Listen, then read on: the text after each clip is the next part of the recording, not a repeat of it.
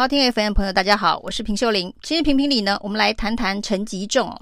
莱猪、凤梨跟早教哦，是陈吉仲的官场现形记哦。那开放莱猪这件事情呢，让陈吉仲教授到陈吉仲主委态度了一百八十度的转变哦。在陈吉仲还当教授的时候呢，可以说是街头抗争的常见面孔，而且抗争的目标就是反对开放美牛美猪哦。当时说呢，死也不能够让含莱克多巴胺的美牛美猪进到台湾，不然台湾的养猪产业就完蛋了，抵死也不能让他们开放进口。当时的陈吉仲教授呢，在民进党执政之后呢，转换了跑道，进入了农委会哦。那他用转换跑道、弃学从政来证明了天下没有不能够改变的价值观哦。那莱州开放之后呢，他说心中充满了感动，看到民进党呢奋力在立法院碾压在野党，不顾呢民意支持度，反对开放莱州高达六成以上。的农委会主委陈吉仲说，他看到民进党以这一个投票的方式碾压在野党，通过了莱猪的开放，他的心中是充满了感动与感激哦。那甚至呢，在苏贞昌的施政报告当中，还特别朗读了一段陈吉仲从猪农之子的艰困人生哦，力争上游，成为农委会主委。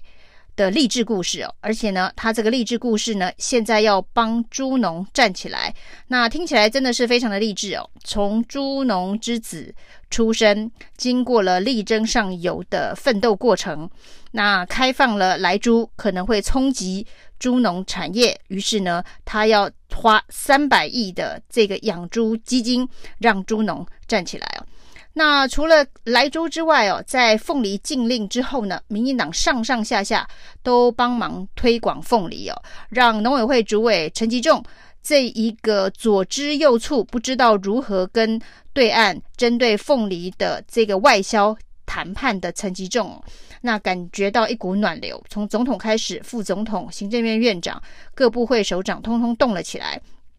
要帮陈吉仲推销凤梨，要请国人挺凤梨农，让凤梨农也在陈吉仲主委的领导之下呢，能够站起来哦。那陈吉陈吉仲呢，在他的任内哦，所谓的把台湾的水果推到新南向，推到日本，甚至推到澳洲去哦，并没有太好的成绩哦。那特别是凤梨这一项哦，那陈吉仲过去一事无成的农委会农产品的外销，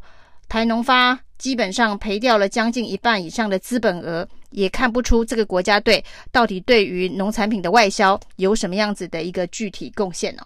那我们可以看到呢，在这一个全民推凤梨、全民抢凤梨、各个部会帮忙推广凤梨的过程当中哦，我们可以看到居然也发生了一些瞎事哦，包括了侨委会的主委呢帮忙推销凤梨到欧美。这些国家请台台侨胞也可以一起支持凤梨哦，结果呢弄了老半天十二个货柜，最后呢陈吉仲的农委会告诉大家说，其实台湾的凤梨是没有办法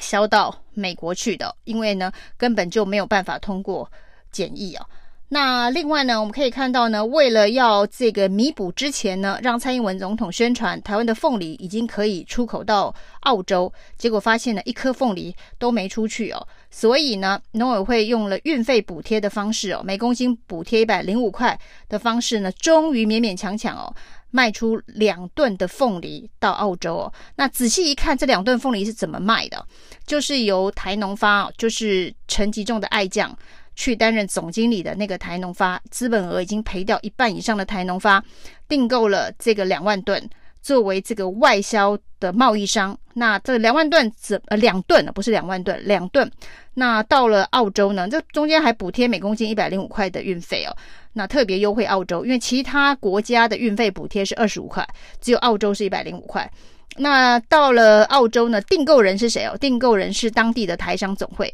所以当地的台商总会订购了台农发的这个两吨凤梨，然后呢，这台商总会说，如果到时候没有办法卖，卖不出去的话，就作为赠品哦，赠送给当地的台胞哦。那这个算是出口两吨凤梨到澳洲的故事哦。那农委会的能力就这样子吗？要透过这么高的运费补贴，而且还要叫台商自己订，订完之后如果卖不出去，还要用送的，这就是农委会行销台湾农产品到澳洲的能耐嘛？那可以看得出来呢，过去我们所宣扬的这一个外销佳绩好棒棒，有很多都是灌水的。那最近呢，民进党高层呢又看中了陈吉仲的长才，决定呢要让他去跟这个藻礁公投的环保团体来沟通哦。那当然，早教公投现在会是民进党执政上面的一个大麻烦，因为这些环保团体过去都是民进党的战友。那原本呢，开始是用这个冷处理、低调、漠视的方式对待早教公投的环保团体，看他们自己恐怕也没办法动员出多少份、啊？要达到二阶段的联署门槛，要达到三十五份，看来难度很高。就没想到呢，早教公投突然在这一个。呃，要这个到截止日期前十几天突然大爆发哦，这个大爆发当中当然也包括了这个民进党的一些侧翼团体的挑衅，呃，看不起早教公投可能达标这样子的一个喊话，或者是这个漠视的态度，所以呢，这场大爆发呢，居然让早教公投现在已经快要到达六十万份的联署数了。那接下来三月十八号要正式的送件，这下子呢，民进党高层开始紧张起来了。那这个紧张呢，于是就开始想尽各种的方法，希望这个公投不要送出去啊。那怎么样子让早教公投的环保团体踩刹车呢？就要找一些自己人去沟通。所以呢，第一阶段所谓派出三剑客，包括了林非凡，包括了这个林鹤鸣，包括了这个洪申翰。洪申翰当然也是环保团体出身的，所以过去曾经跟早教公投的环保团体有密切的联系哦。但是此时此刻，显然这些环保团体觉得洪申翰当了民进党的不分区立委之后呢，是已经背叛了他们哦，所以呢，跟他谈起来兴趣缺缺哦，而且呢，他也不具有行政权的代表性哦，那他也不能做任何的承诺，或是呢没有办法呃做任何实质方案的讨论呢。那另外呢，包括林非凡虽然是民进党副秘书长，不过呢，在社运界的这个辈分可能也相对上比较低。另外，林鹤明呢，之前大家知道他最重要的角色是处理网络上面的网军呢。这个 PTT 鹤明负责一下，这个当时要组成打赖网军的时候呢，大家都还印象深刻。剧本里头，鹤明负责的就是 PTT 上面的网军呢。那后来呢，传出来这个跟环保团体主要的这个沟通要角，居然是农委会主委陈吉仲啊，还在为凤梨忙得不可该开交的陈吉仲，陈吉仲呢又被赋予重任。那这个重任呢，就是去跟早交公投的环保团体沟通哦。没想到呢，陈吉仲出手哦，倒还差一点点能够攻破城门哦。他找了这个陈廷妃跟这个何忠勋联络。那何忠勋找了潘忠正哦，结果呢，大家觉得是老朋友，本来是一口答应哦，后来呢，早教工头现在已经将近快要六十万份的联署哦，那这背后的民意。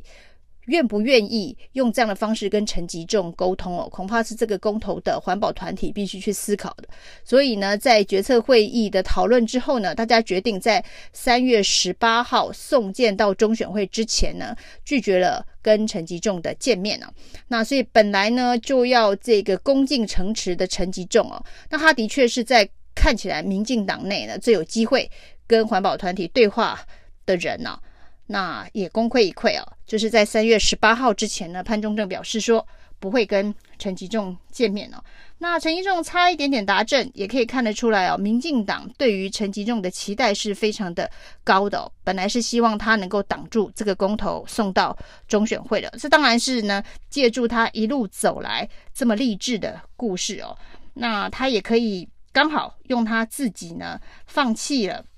过去在社运期时期的一些价值观的方式哦，那可以一路升官的这个励志故事，来向环保团体摸头哦，它的确是一个非常好的样板跟范例哦。如果环保团体愿意跟陈吉仲一样的话，也许呢也能够在民进党政府谋个一官半职哦。所以陈吉仲的确是去跟过去战友环保团体沟通的一个非常好的样板哦。那这是民进党高层。看中他去做沟通桥梁的原因吗？陈吉仲哦，从教授到这一个主委，显然呢已经是另外一个励志故事。谢谢收听，请继续关注好好听 FM，并分享给您的好朋友。